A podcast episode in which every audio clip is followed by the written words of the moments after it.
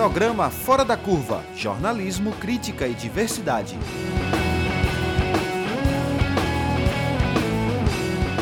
Olá, ouvinte das rádios universitárias 99.9 FM e Paulo Freire 820 AM. Começa agora mais uma edição ao vivo do programa Fora da Curva. Eu sou Paula Reis, jornalista e professora do Departamento de Comunicação Social da UFPE, e estarei com você no programa Fora da Curva de forma remota enquanto durarem as recomendações de distanciamento físico, Portanto, com a internet de casa, podemos ter alguns problemas técnicos. O ministro Edson Fachin decidiu na segunda-feira, dia 8 de março, anular todos os processos e decisões contra o ex-presidente Lula pela Justiça Federal do Paraná dentro da Operação Lava Jato. Ele alegou que a competência é da Justiça Federal de Brasília. Ao decretar as anulações, Faquim considerou que não havia mais sentido julgar a ação da defesa de Lula sobre a suspeição do então juiz Sérgio Moro.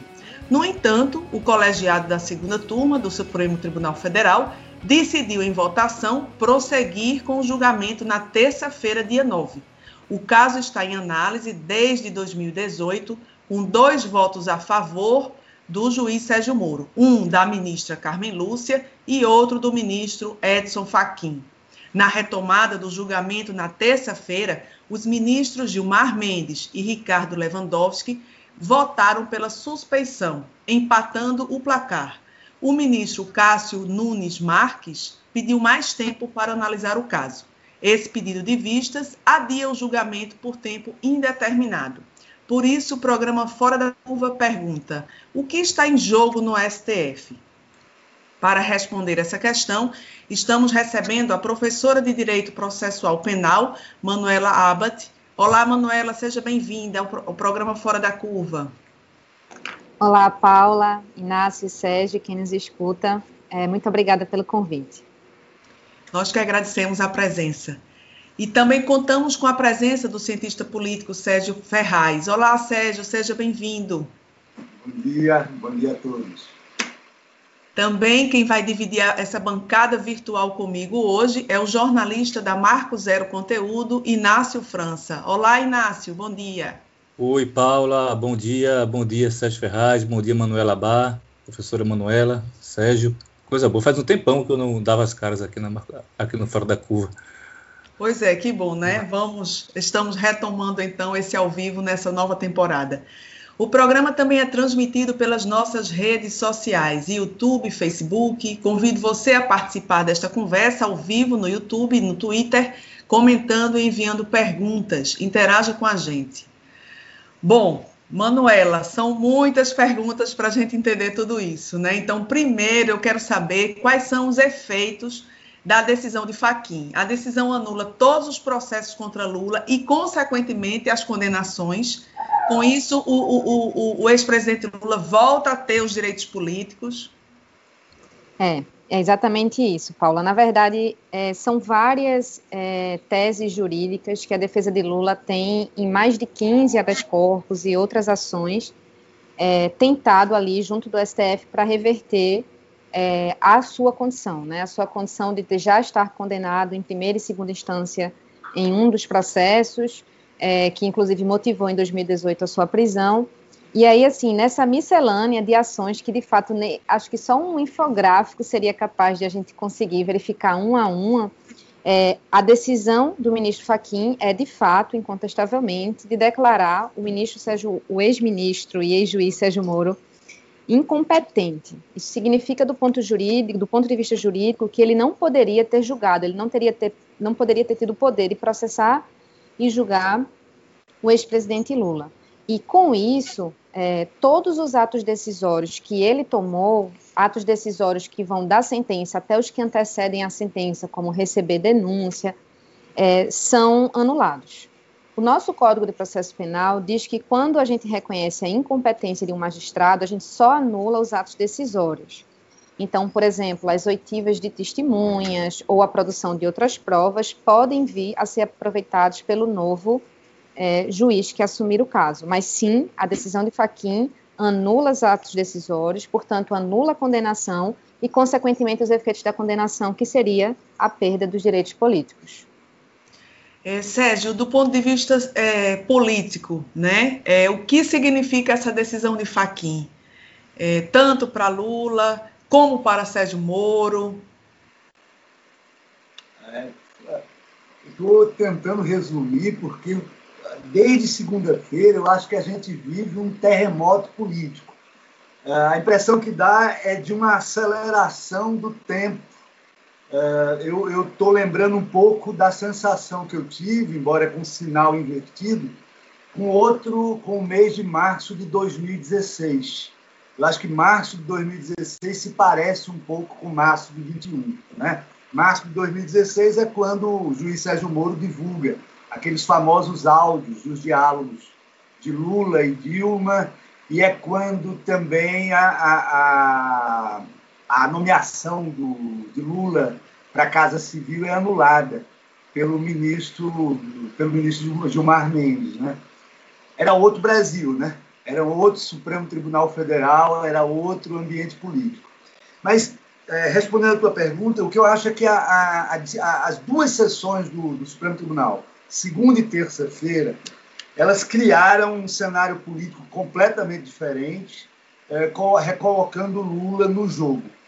Lula entrou nesse jogo e entrou com um discurso que me parece ser um discurso que vai muito além da, da bolha petista. O discurso que ele faz em São Bernardo é um discurso que tem um potencial de atingir uh, o empresariado, de atingir forças políticas ao centro, de dialogar com um amplo leque de setores. Né? É, ao mesmo tempo, a gente vê é, sinais também diversos que já apontavam para esse para essa força de Lula, né? A gente vai conversar sobre isso, mas eu vou só lembrar que a pesquisa do IDEC, a pesquisa do pessoal do IBOP, que agora chama IDEC, mostrando o potencial eleitoral de Lula. É, essa pesquisa mostra que ele é o único que ultrapassa Bolsonaro no potencial de voto.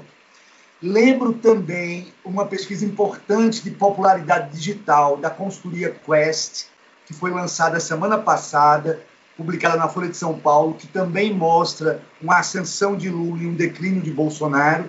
E, por último, também nesse, nessa fala inicial, eu, eu lembro da entrevista que o diretor da, da Eurásia, aquela consultoria de risco político, deu no início da semana para o Valor, falando também da, do potencial de Lula, que o mercado não estava ainda, uh, digamos assim, estimando perfeitamente esse potencial. E eu acho que a essa altura a gente encerra a semana com sinais muito claros de que o, o judiciário mudou o cenário, Lula fez uma comunicação competente, um discurso em que ele abre o leque, que, é, chama o, os setores políticos à negociação, afasta a peça de radicalismo e já há resposta desses setores. Né?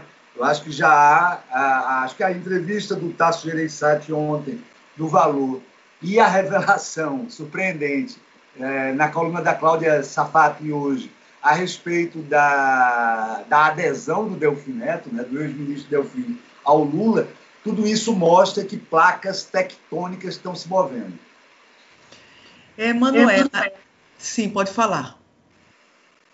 É, Manuela, em relação a, a, a, a essa questão, então, da suspeição, né, que na terça-feira foi pautada é, pelo ministro Gilmar Mendes. É, é interessante a, a, gente relembrar os votos, os argumentos, né? O ministro Gilmar Mendes ele se manifestou pela suspeição de Moro e afirmou que Sérgio Moro era entre aspas, um juiz acusador, né? Afirmou que houve uma união vergonhosa entre a mídia, os procuradores e o juiz, e que a Operação Lava Jato protagoniza, entre aspas, o maior escândalo judicial da história brasileira. Né? E acrescentou: não se combate crime cometendo crime. E o Ricardo Lewandowski também votou a favor da suspeição de Sérgio Moro, né? Segundo ele, as mensagens trocadas entre procuradores da Lava Jato e obtidas pela Operação Spoofing demonstram que Lula não foi submetido a um julgamento justo, né? Mas a um simulacro de ação penal, cuja nulidade salta aos olhos. Ou seja, é, Manuela, é, não importa apenas a, a, a, não importa que a justiça seja feita, mas como ela é feita, não é isso? É, sim, sem dúvidas, isso é um postulado de qualquer democracia, né, Paula? É, na verdade, o que está em discussão há muito tempo no campo jurídico, é, desde que a Operação Lava Jato começa a se tornar pauta é, do discurso público, da mídia, é de que sempre foram observadas as ações por parte dos, é, dos atores jurídicos que estão envolvidos diretamente lá na Lava Jato. Isso você pode identificar na, na figura de juízes, na figura de desembargadores, na figura de ministros, na figura de membros do Ministério Público Federal, né? Então, é, há muito tempo que se tem dito que numa democracia a gente pode processar as pessoas por práticas de crimes, mas a gente tem que é, processar e julgar de acordo com a legalidade. Isso é um fundamento básico de qualquer funcionário público, de que ele não é livre para fazer o que quiser, mas de que ele deve sim é, submissão às regras da legalidade. Em específico, em relação a esse caso, fazia muito tempo que se questionava, por exemplo, como é que um, um juiz, na época o juiz Sérgio Moro, em uma vara de Curitiba, conseguia ter competência para julgar tantos e tantos crimes, né? No processo, isso foi permitido por meio de um instituto chamado Conexão, que é quando a gente atrai crimes que estão relacionados, é, em alguma medida, por alguma finalidade ou por causa da questão probatória. Mas ali ficava evidente que não era disso que se tratava. Dificilmente a gente conseguia juridicamente justificar aquela conexão e, portanto, aquele abocanhamento de competência. A gente tinha vazamento de áudios em momentos políticos muito oportunos, né? A gente teve interceptação telefônica de advogados. Veja, tudo isso, Paulo, eu estou falando antes de a gente ter acesso a o que a Vaza Jato pôs no cenário, que eram ligações indubitáveis entre esse magistrado e membros do Ministério Público. Mas a gente teve interceptação telefônicas é, duradouras, não é muito mais do que é, a razoabilidade permitiria. Interceptação de advogados, que a gente tem uma inviolabilidade de que devemos cuidar em democracias também, senão a gente se aproxima realmente é, de, de um autoritarismo Condição coercitiva, né, a condição coercitiva de Lula naquele momento é, foi cinematográfica, e veja que foi uma pessoa que foi conduzida coercitivamente sem ter sido previamente intimada. A condição coercitiva, ela existe quando a gente intima alguém e esse alguém não comparece. Aí a gente vai lá e traz coercitivamente. Como conduzir coercitivamente alguém que não foi intimado? Então, tudo isso já estava posto né, há, há, muito tempo nos diversos habeas corpus e outras ações que a defesa de Lula tentava no Supremo. O que é, eu acho que, que essa decisão, né, ou melhor, que esse voto do ministro Gilmar Mendes faz é um reconhecimento disso tudo, somado, evidentemente, aos diálogos. Nos diálogos, a gente com certeza não tem como questionar a imparcialidade, não tem como é, não questionar a imparcialidade desse julgador. É, e aí, um, um, sistema de justiça em que o juiz ele é acusador é um sistema inquisitivo. O sistema de justiça em que o juiz ele tem uma animosidade em relação a alguém é um juiz de exceção. Né? Ou seja, são todos esses elementos de práticas é, de estados autoritários, ditatoriais, totalitários, como inclusive o ministro Gilmar Mendes em alguns momentos falou. É, portanto, o reconhecimento dessa suspeição, Paula, é, eu acho que é um reconhecimento importante até para a gente começar a reescrever a história da justiça brasileira e dizer, olha, a gente deve, como justiça, é, a gente deve um cuidado com a democracia, né? E, e, e reconhecer que ele é suspeito, e, portanto, de que ele estava ali motivado, né? É realmente reconfigurar toda essa conversa, né? Sobre o que foi a operação Lava Jato. Não está decidido ainda, porque, como você bem pontuou no início do programa, o ministro Nunes Marques pediu vista e, no momento, está empatado, né? É, mas depois eu comento um pouquinho mais sobre isso e a decisão do Faquin, né?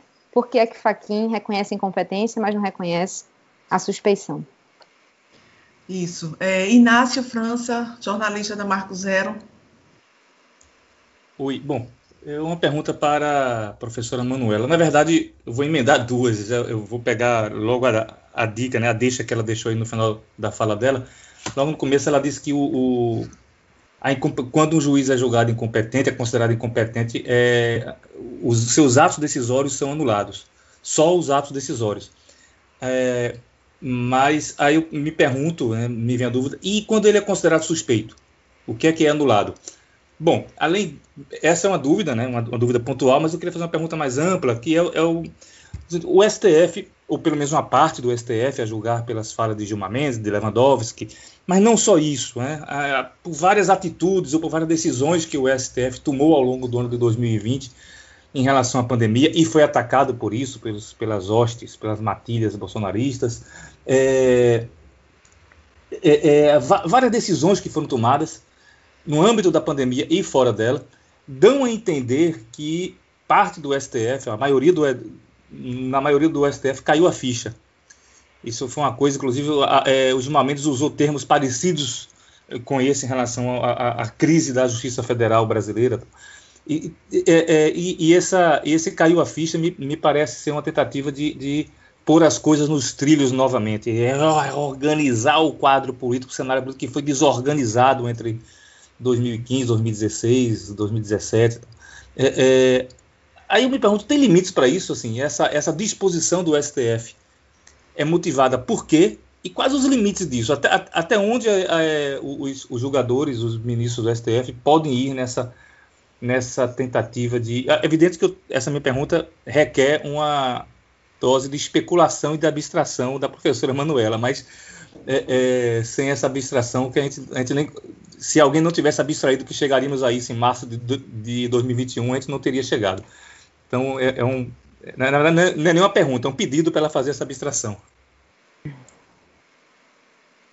É, bom, o que que, o que que leva a essa movimentação, né? É, Inácio, eu acho que tem algumas explicações e alguns fatores, né? Primeiramente, é importante a gente lembrar que estamos vivendo no governo federal uma postura intimidatória em relação ao Poder Judiciário. Né? É um governo, evidentemente, completamente comprometido com práticas autoritárias e que, em mais de um momento, não necessariamente diretamente, mas seus aliados, põe em xeque a própria credibilidade do Judiciário. Eu acho que tem um pouco de resposta né, também aqui por parte do Supremo de começar a se movimentar para entender como chegamos nisso tudo.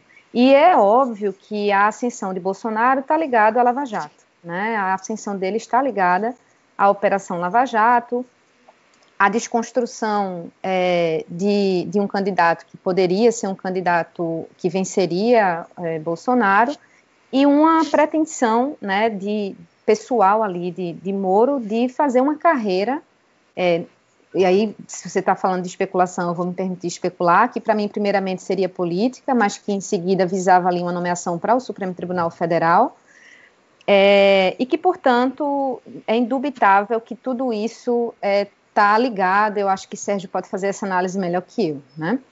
Mas então eu acho que tem isso, né? O STF acho que se colocar na posição de precisar dar algumas respostas para o que está acontecendo no cenário político. E algo que mudou completamente a configuração da Lava Jato, é o que eu já falei, foram a, os vazamentos dos áudios. Porque antes, é, por exemplo, o ministro Faquim, quando ele decide que, que Moro não é suspeito, em 2018, 2017, 2018, não lembro exatamente agora, ele diz que essa, essas questões que eu pontuei aqui, a condição coercitiva, a conexão, isso não era suficiente para dizer que essa pessoa era suspeita. Ou seja, que essa pessoa, ele era parcial. Mas depois do, dos vazamentos, é impossível fazer essa afirmação. E aí, o que, que eu acho? Quando o Faquin, na, na decisão sobre a incompetência de Moro, invalida todos os atos decisórios, é como se ele deixasse para lá a discussão sobre a suspeição. Em parte, ele salva Sérgio Moro, porque Sérgio Moro é apenas incompetente e não suspeito. É muito mais grave você ser suspeito, porque você ser suspeito é você claramente ser um juiz que ali se colocou na posição de destruir um réu. E isso não foi dito na decisão de Faquim. Não é por outro motivo que no outro dia, aquele habeas corpus que estava lá desde novembro de 2018, dormindo, né, num pedido de vista de Gilmar Mendes, volta à pauta de julgamento. Para falar que não é só um problema de incompetência, que, aliás, no Código de Processo Penal, o vício de, de, de, de suspeição antecede o de incompetência. É mais grave e antecede. Então, ser suspeito é muito mais grave, ser imparcial, com potencialidade, Inácio, é, de anular todos os atos desse processo, desde a investigação, inclusive, considerando que no processo penal brasileiro, o juiz que, a, a, hoje ainda, né, o juiz que vai analisar a causa é o juiz que acompanha as investigações e autoriza diligências policiais. E foi Sérgio Moro quem autorizou diligências policiais de investigação. Então, desde aí estaria tudo passível de anulação, em se reconhecendo que ele estava motivado contra o réu desde o princípio. Não? Entendi agora. Boa. Vamos ouvir, é, Inácio, é, o Sérgio Ferraz também complementando essa resposta. Sérgio, por favor. É, eu queria dar um, concordando com a Manuela, com a professora Manuela, eu queria voltar um pouco no tempo para a gente entender como é que a gente chegou aqui, né? Acho que é importante a gente perceber que a Operação Lava Jato, ela se inicia ali por, acho que em 2014, ela vai contar com o apoio de todo, de praticamente todo o Poder Judiciário e do Supremo Tribunal Federal. Ou seja, até, até 2018, quando o Supremo faz uma inflexão, uh, eh, 2018 não, 2018, desculpe, até quando, quando é que o Supremo vota, momento que o Supremo vota pela, pelo reconhecimento que a prisão em segunda instância, uh, que não cabe prisão em segunda instância, mas apenas depois do trânsito em julgado. Esse 2019. é o 2019, exatamente. Apenas em 2019, a gente começa a verificar, cinco anos depois, o início de uma mudança de postura do Supremo Tribunal Federal. Então, a gente tem que ter em mente que esse vendaval que, é, que atravessou o Brasil a partir de 2013, 2014, ele teve uma participação não apenas, não, não, foi um produto da República de Curitiba. A República de Curitiba não poderia jamais ter feito o que fez se não tivesse a, a, se o segundo grau, se, se, se, o terceiro grau, se o próprio Supremo Tribunal Federal não tivesse confirmado boa parte daquele direito excepcional, daquele direito extraordinário, são termos, inclusive, do, do próprio Tribunal Regional Federal de Porto Alegre, uma decisão absolutamente extravagante, e que apenas o desembargador Rogério Favreto se opôs, é, confirmando uma, uma daquelas atrocidades que o Moro e sua equipe uh, uh, despachava praticamente toda semana lá em Curitiba. Mas o que eu quero chamar a atenção é isso, quer dizer, o que é que a gente começou a ter? A gente começou a ter um movimento de desmoralização de todo o sistema político brasileiro, de todo o sistema partidário brasileiro.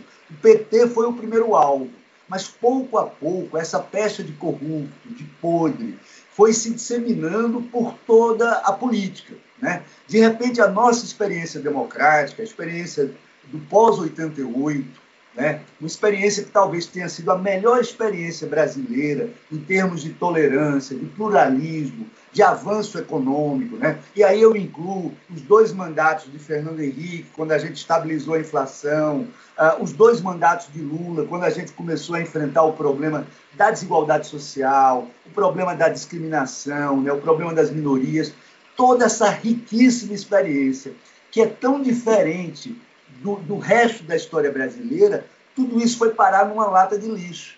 Por quê? Porque a, eu diria que uma coalizão entre boa parte do judiciário, é, grande parte da imprensa corporativa e, boa, é, e, e parte dos militares, junto com uma classe média moralista, ela criou a impressão que os 30 anos do Brasil pós-88 eram é, é, significavam uma verdadeira catástrofe, né? que a história brasileira era sinônimo da corrupção. E aí o que é que aconteceu? a gente chega, o governo Temer, é, é, que sucede ao, ao, afastamento da presidente Dilma, num processo de impeachment, de impeachment por si só extremamente controverso, e que a gente sabe hoje que uh, a, o afastamento de Dilma provavelmente se deu uh, para viabilizar uh, a ascensão da presidência da República por aqueles políticos que já previam que a Lava Jato estava em seu encalço né? Uh, a, a experiência de Temer meio que confirmou esse imaginário de uma imensa corrupção dominando o ambiente político. E aí chegamos em, 88, em 2018, quando a extrema-direita se aproveita disso tudo e assume o poder. Né? Eu acho que é, é nesse histórico que a gente entende a mudança de posição do judiciário a partir de 2019. Né? Agora, é uma mudança tardia e é uma mudança que, na minha opinião, não resolve a principal disfunção hoje dos tribunais superiores, e principalmente do Supremo Tribunal Federal, que é a anarquia da atuação individual de cada ministro. O Supremo Tribunal Federal tem que atuar de maneira colegiada e com uma jurisprudência coerente, congruente, constante e estável no tempo. Essa semana passada, a gente não deve se iludir.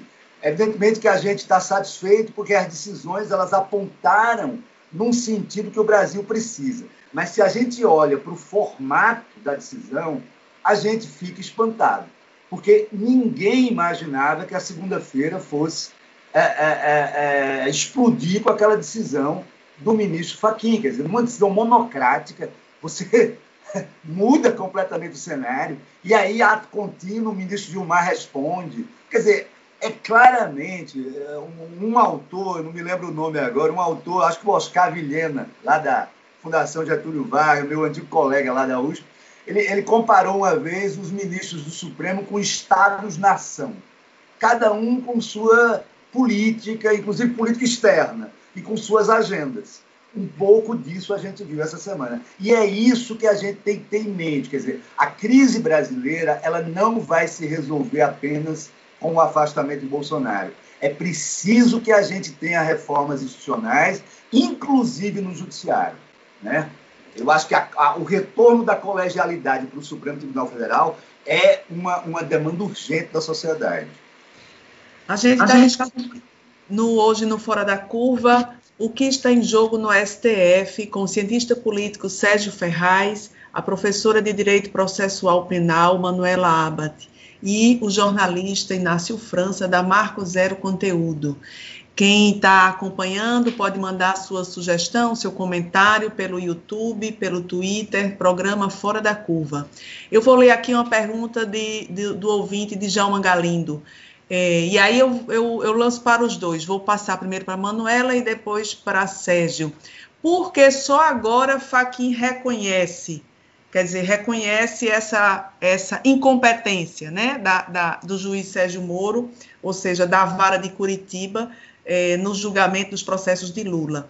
É, o, e continua: o processo já foi encaminhado para um juiz em Brasília ou aguarda o final do julgamento da suspeição do, de Moro? Isso é interessante a gente tentar entender como é que vai ser, né? Quais são as, os cenários possíveis aí dessa do andamento agora desses processos. Manuela e depois Sérgio. É, obrigada, Djalma. Na verdade, Djalma, eu acho que todo mundo está se perguntando um pouquinho por que agora, né? É, eu acho que pegou de surpresa todo mundo. É, e aí a gente está aqui só a nível realmente de especulações, né, para tentar entender o que é que houve. É, a minha especulação, né, é, como eu disse para vocês, assim, o, quando o Faquin reconhece a incompetência, ele reconhece dentro do argumento de que é, os crimes supostamente praticados pelo ex-presidente Lula não tinham relação direta com a Petrobras e que, portanto, os processos criminais que estavam correndo na 13ª Vara de Curitiba tinham relação direta com a Petrobras. Então, ao reconhecer isso, ele diz, olha, o que não tem a ver com a Petrobras, sai de lá.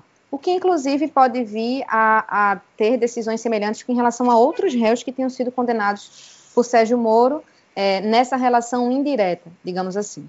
Mas quando ele faz isso, é, é, Djalma e demais, né, que estão nos ouvindo, a, ele, ele deixa de fazer outra coisa, que é exatamente deixar de é, nomear que a justiça brasileira agiu de maneira parcial. E quando ele deixar de nomear isso, ele consegue ao mesmo tempo salvar todos os demais processos da Lava Jato. Então, bom, eu acho que aqui tem uma dupla estratégia que é, primeiro, uma estratégia de manter parte das condenações que foram obtidas no âmbito da Operação Lava Jato, ao, ao se restringir a comentar sobre a incompetência somente nesses casos em que o crime não tivesse diretamente relação, mas vejam, é muito diferente eu dizer isso de eu dizer essa operação ela é viciada do início ao fim, porque ela é, um, ela é uma, um, uma união de acusador com o julgador. É bem diferente eu dizer uma coisa de outra, né? Então, eu penso, e essa é a minha especulação, portanto, não é nenhuma, é, nenhuma certeza baseada numa pesquisa ou num dado, mas a minha especulação como membro desse campo, digamos assim, de estudo, é de que é uma tentativa que ele tem, veja, lembre que Faquin foi quem anteriormente disse que Moro não era suspeito, mas ele é incompetente. Eu tenho que dizer alguma coisa? Com certeza, porque não dizer nada sobre um processo que flagrantemente é ilegal é difícil. Então eu vou dizer o que vai causar um dano menor. Então eu penso que tem esse propósito, né? Quando ele reconhece a incompetência nesta segunda-feira.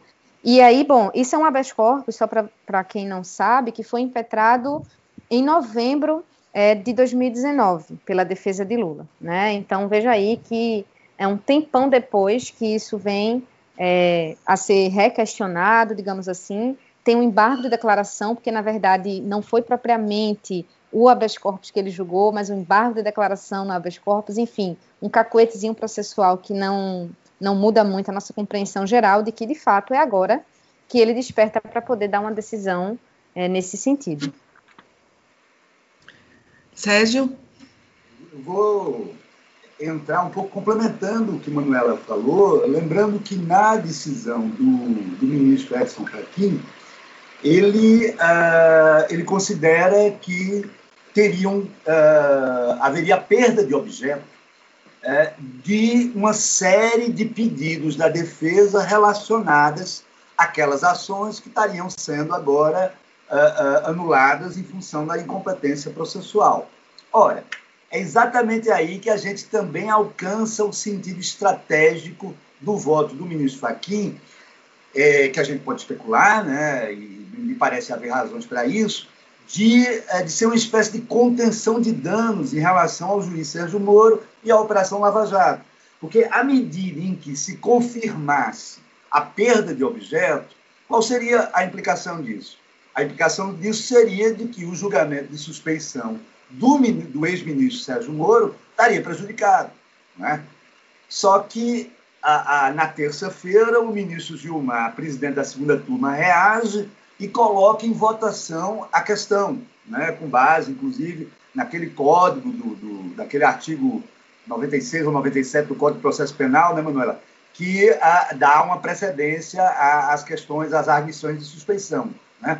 E por 4 a 1, a segunda turma decide que, que deve sim continuar examinando a suspeição. E aí, eu, eu só para concluir essa resposta, eu chamo a atenção para a própria evolução daquela sessão, em que você, mais uma vez, você tem duas surpresas.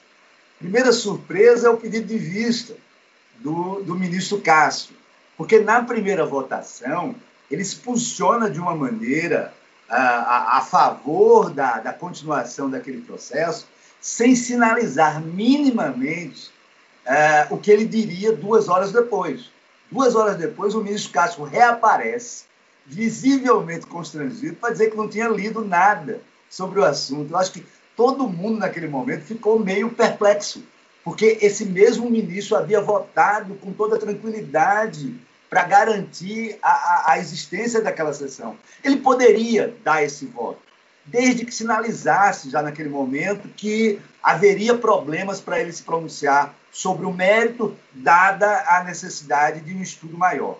Ele não fez isso o que deixa a gente também especulando aí, porque a posição. Vocês reparem que o, o, o formato final do julgamento, sem querer fazer nenhuma inferência sobre as intenções de ninguém, que a gente não pode adivinhar, mas essa situação posta do 2 a 2 ela é extremamente interessante para o bolsonarismo. Porque, de um lado, ela deixa o juiz Sérgio Moro na mão da, da segunda turma, e do ministro Cássio Marques, né? E do outro lado, ela não dá a Lula o discurso da absolvição. Ele é, coloca Lula apenas no discurso da decisão do ministro Fachin, que é uma questão técnica, de incompetência processual. Mas só para encerrar, Ou porque seja, parece uma, uma... A, a, ou seja, e além disso, a Carmen, a Carmen Lúcia ainda sinalizou que vai mudar o voto. Ela disse que votaria depois. Era aí que eu ia finalizar, era isso que eu ia dizer. Quer dizer, e para completar, a ministra Carmen ainda anuncia que pode mudar o voto. Quer dizer, da, da, eu me senti vendo um filme em que cada um puxa um gatilho. Né? E que fica aquela situação que a, a cena congela com um mirando no outro. Né? Mas o fato, gente, é que eu acho que isso reflete um pouco essa, esse problema de um judiciário em que a, a própria agenda, né, a previsibilidade sobre o que o Supremo vai, uh, sobre o que o Supremo vai se debruçar, a gente é, é, é incapaz de dizer. Se a gente perguntar a qualquer pessoa que acompanha o dia a dia do Supremo, o que é que o Supremo vai votar nos próximos 15 dias, eu tenho minhas dúvidas se alguém é capaz de, de antecipar. Inácio. É verdade, Sérgio. Vamos lá. Eu tenho uma. Ô, Paula, já que você está comandando aí o programa, eu tenho uma pergunta para Sérgio que leva a discussão muito para o campo da política mesmo, assim, não da justiça, não do STF. Sim, mas, mas também é tem umas. porque está tudo relacionado, né? É, tem umas coisas aí para a professora Manuela, mas acho que a gente pode voltar. Eu acho que não, não tem problema de ficar nesse vai e vem entre política e, e justiça, né? Sérgio, é, é, durante o, a, o discurso de Lula na quarta-feira, é, no Sindicato dos Metalúrgicos, que inclusive adversários dele, não eleitores dele, como por exemplo Reinaldo Azevedo, tal, disseram que foi o melhor discurso de Lula em muitos anos, um discurso antológico, épico, blá blá blá. blá. Ele mas durante o discurso ele sinalizou, ele fez lembrar várias vezes a eleição de 2002, aonde o vice dele foi José Alencar, um dos maiores empresários do Brasil, um dos homens mais ricos do Brasil, e ele fez questão de sinalizar isso. Mais de uma vez ele citou 2002, meu vice, o Zé, o Zé Alencar, tal. É, é, há uma sinalização clara que há uma diferença entre o Lula de novembro de 2019, quando ele sai da cadeia, que era um, um Lula radical, o sapo barbudo mesmo, aquele sapo é, é, o sapo barbudo que Brizola definia, o Lula mais parecido com o Lula é, é, da época do sindicalismo, e o Lula de março de 2021, que sinaliza claramente que, é, é, lembrando que no, que no governo dele todo mundo ganhou, que a banca ganhou, os bancos ganharam, aí ele cita o banqueiro lá, o, o, o dono, o presidente lá do Santander e tal. É, é, mas ao mesmo tempo você vê logo, logo no mesmo dia é, é o que é chamado de centro democrático, mas que eu diria que é a, a direita não troglodita, é, a, a, a, direita não hidrofóbica, né? É, é, é, já tentando encontrar um nome, alguns falando do projeto Dória, já sai uma, uma, uma pesquisa dizendo que Mandetta está bem, aparece bem nas pesquisas, tal. Mandetta nem aparecia, mas agora ele já aparece bem, subitamente tal. É, é, há uma correria né, do, do centro para tentar encontrar um nome, porque senão a coisa, se não for Bolsonaro, vai cair no colo de Lula. É inclusive numa, numa conversa para tentar reeditar aquela aquela famosa aquela famosa é, aliança né, que foi construída entre PSDB e PFL, que é a atual é o DEM, para garantir Fernando Henrique Cardoso no poder em 94 e 98. Também uma aliança política muito bem sucedida. É, essa briga pelo centro, né, essa disputa pelo centro, que se você for ver, há algumas semanas, há, há cinco dias atrás, não existia. Cinco dias atrás, há seis dias atrás, a discussão era outra. A discussão era temos que encontrar um nome para se opor ao Bolsonaro, seja ele quem for, seja Flávio Dino, seja Luciano Huck, seja Luísa Trajano. O nome da moda, inclusive, era Luísa Trajano. O Globo fazendo matéria sobre Luísa Trajano, a dona da Magazine Luiza tal. Que quem lançou ela, inclusive, no, no, cenário político foi o PT, né? Quando a Haddad foi procurar ela. Ela, ela fizeram um convite né, para ela compor a chapa com, Haddad, com, lá com Haddad e tal.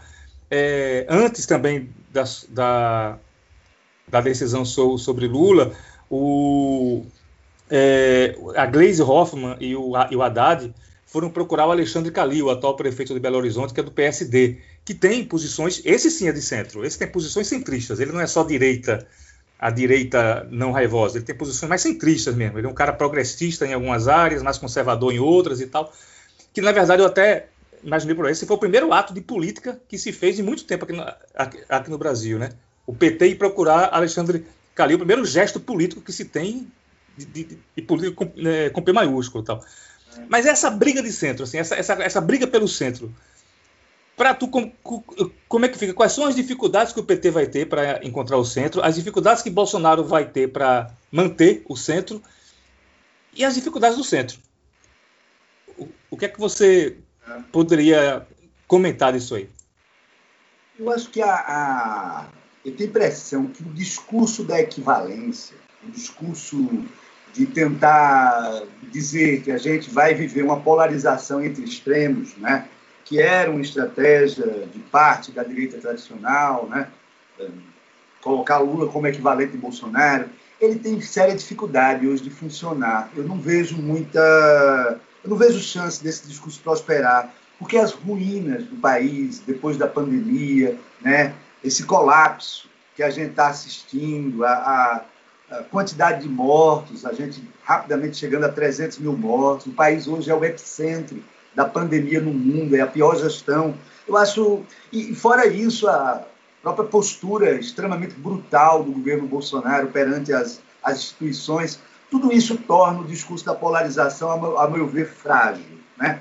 Uma segunda coisa que eu acho importante pensar aí, Nácio, é pensar o próprio discurso de Lula, como você mencionou. É um discurso que não é o discurso do ressentimento é um discurso muito diferente daquele quando ele saiu da cadeia. Né? É um discurso que, que faz um aceno para o empresariado, faz um aceno para o centrão, para a política. Né? Uh, eu, eu, não, eu acho que isso daí se coaduna com essa, uh, com essa dificuldade de colocar Lula no lugar do extremista. Né? Terceiro ponto interessante, que aí é fazendo uma comparação um pouco com o que a gente está vendo nos Estados Unidos. Né? o Biden ele tem conseguido uma resposta muito rápida na, na pandemia, em grande parte porque ele é um sujeito que passou oito anos com Obama no governo e trouxe de novo para o governo uma equipe extremamente experiente, que sabe o que fazer e sabe principalmente o que não fazer. Eu vejo um claro paralelo com Lula. Lula, do, de todos os candidatos, aí, pegando todo mundo que está no mercado, Lula é o sujeito que teria, digamos assim, mais capacidade de, com, com rapidez, responder esse desafio. E não é só ele, é o fato dele ter uma capacidade de mobilizar a equipe também. Né? Eu acho que isso tende a ser um argumento que vai crescer. Né? Então, é, é, dito isso, eu acho muito natural que o centro se mexa. Né? É, é muito natural. A, a gente não, não deve esperar outra coisa, porque eu acho que quando a, a, essa semana, como eu falei, o tempo da política se acelerou. Então, eu acho que decisões que as pessoas iam tomar uh, em agosto, setembro, outubro, são necessariamente antecipadas para agora. E eu acho que a melhor estratégia, do ponto de vista do centro, é, é tirar um nome. Uh, uh, seja o Hulk, seja o Mandetta, seja Ciro Gomes, seja, seja Dório Eduardo Leite, o mais importante para eles é tentar fechar no nome. Eu não sei se, se isso vai ser possível, né? Mas, mas eu acho que é, que é por aí. Agora, eu estou mais otimista. É, é, eu não creio que vai se, que vai se configurar um quadro em que, uh, em que os militares, por exemplo, chancelem completamente Bolsonaro e que o próprio mercado fique ao lado da extrema-direita. É, como eu citei no começo, já há uma sinalização do ex-ministro Delfim Neto hoje nos jornais, há essa entrevista do Tasso Gereissati, em que ele especula, inclusive, de que, por conta do estrago da pandemia, Bolsonaro pode nem chegar ao segundo turno. O segundo turno seria entre um candidato da direita não bolsonarista e o ex-presidente Lula. Quer dizer, eu acho que o país começa a ver saídas uh, uh, do pesadelo. Agora, é claro, essas saídas são várias. As saídas para o mercado são umas, as saídas para a centro-esquerda são outras. Agora, eu acho que o mais importante é se a gente costurasse um entendimento de que o que tem que ser isolado é o extremismo uh, uh, bolsonarista. Porque esse, Bolsonar, esse extremismo ele ameaça não só a democracia, mas o direito à vida das pessoas. Né? Então, se a gente partir para uma conversa civilizada, Eu acho que importa menos quem ganha a eleição em 18 do que a gente se livrar dessa tragédia que a gente tem hoje, é, que faz o Brasil ser o epicentro da pandemia no planeta.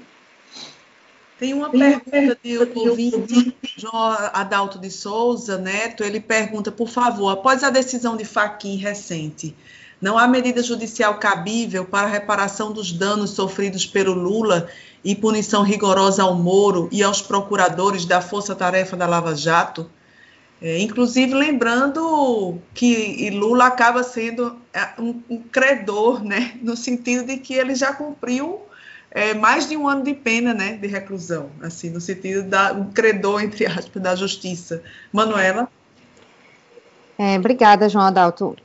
Não imediatamente, né? Se pudesse responder a tua pergunta, esse assim, ó, não imediatamente ele vai ter um direito a uma indenização e os juízes e promotores e outros atores do Poder Judiciário que estiverem envolvidos nisso, né, vão ser responsabilizados. Tem uma discussão é, que está sendo feita hoje no campo do processo que diz respeito à possibilidade, por exemplo, desses vazamentos ou dessas escutas que foram obtidas é, sem autorização judicial, naturalmente todos nós sabemos, é, que constituiria uma prova ilícita, portanto, poder absolver, sem dúvidas, um réu, porque a gente tem uma limitação constitucional ao uso da prova ilícita, mas quando a gente pondera isso em relação à absolvição de um inocente, a gente vai fazer preponderar a absolvição de um inocente.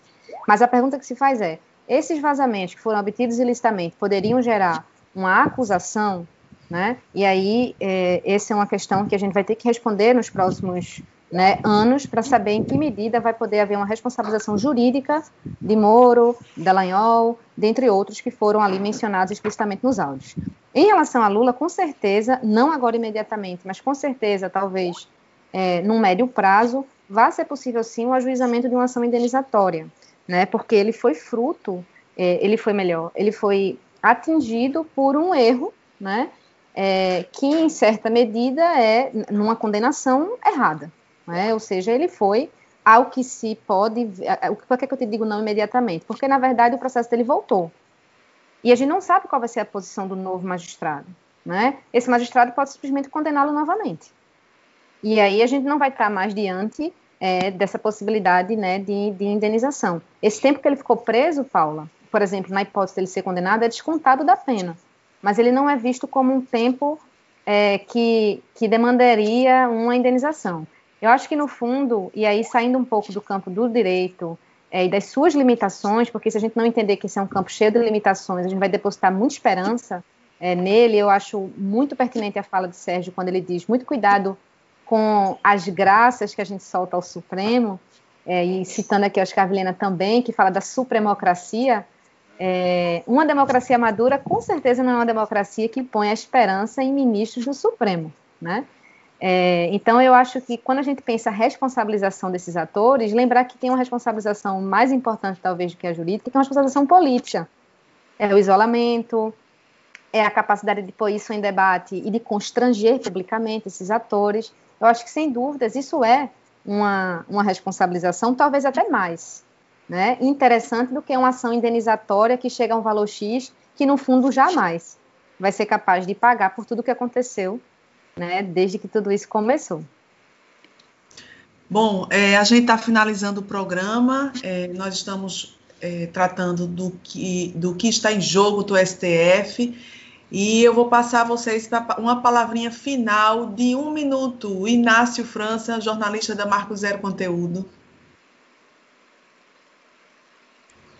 Ah, essa última fala aí, de, aí da professora Manuela foi bem interessante, porque é, é a gente associa isso, além da questão da democracia, que, é, que ela levanta, assim, dos limites dessa, dessa democracia tão imatura, mas ela levanta uma possibilidade mesmo do corporativismo do poder é, judiciário, né? Assim, é, há, há, uma possibilidade do, de um outro juiz condenar Lula. E se você imaginar que tem juiz, como ontem, que tem juiz é, autorizando liminar para associação de juiz comprar vacina para eles mesmos, você vê que o corporativismo é algo muito forte, é algo muito tenso e que é uma esculhambação, né? Assim, é, é, é isso que Sérgio Ferraz ele falou antes, assim, o, a, a, anarquia do Poder Judiciário não diz respeito só dentro aos 11 ministros do STF, é uma anarquia completa. Cada juiz, na verdade, toma a decisão de acordo com suas convicções e está pouco se lixando para a lei, né?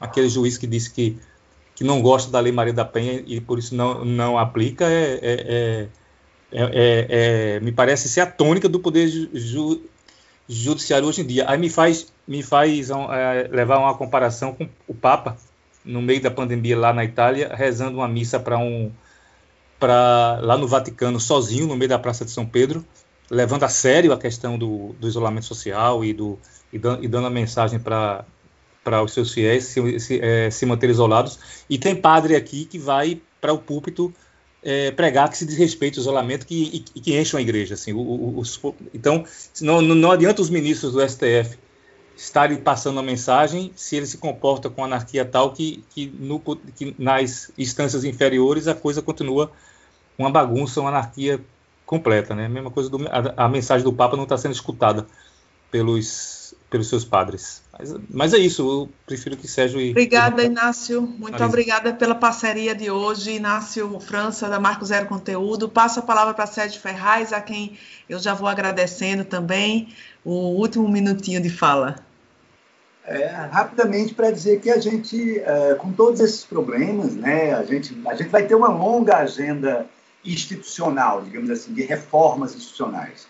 Eu lembro, por exemplo, o Congresso também. Hoje a gente claramente a gente vê um Congresso dissociado das necessidades da pandemia. Quer dizer, de repente você tem aí o país com necessidades de saúde urgentes e está lá o, o deputado Arthur Lira discutindo blindagem para parlamentar, para parlamentar não poder ser preso, discutindo uma reforma eleitoral que não tem sentido, o distritão do Eduardo Cunha de novo, né? tentando garantir a apropriação do orçamento para as emendas parlamentares num percentual cada vez maior. Quer dizer, é uma agenda que não é a agenda da sociedade. Da mesma forma como a gente tem um Supremo com todos os defeitos, ainda que a gente tenha que agradecer sim ao Supremo pela postura de resistência que ele tem tido diante do autoritarismo, né? Mas a, a gente passou de uma situação, até brincando um pouco com a, o termo lá que Manuela lembrou do, do, do Oscar, passamos da supremocracia para uma espécie de ministocracia, quer dizer, cada um por si em uma situação anárquica. Obrigada, Sérgio. Mas era isso que eu queria dizer e vamos evoluir aí para esse okay. cenário melhor aí. E Manuela, um, um, um minutinho, menos meia, meia fração, meia fração de segundo.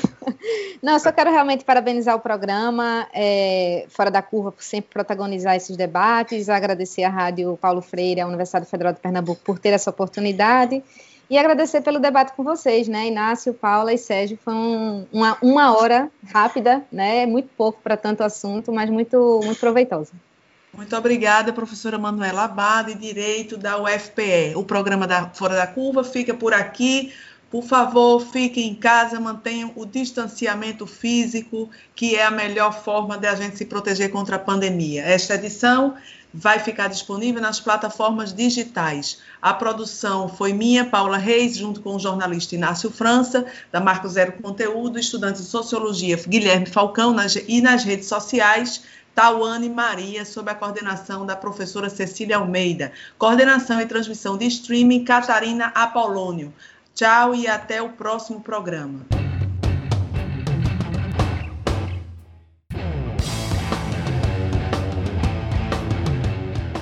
Programa Fora da Curva é uma realização do Departamento de Comunicação Social da UFPE, com o apoio do Departamento de Sociologia e do Núcleo de Rádio e TV Universitária. Parceria com Marco Zero Conteúdo, Centro de Cultura Luiz Freire, Centro das Mulheres do Cabo, Centro Sabiá e Terral Coletivo de Comunicação. Esse programa fica disponível nas nossas redes sociais, na nossa página do Facebook, no canal do YouTube e no Mixcloud. A música tema do nosso programa foi composta pela banda Diablo Motor. Programa Fora da Curva. A gente fala o que a maioria cala.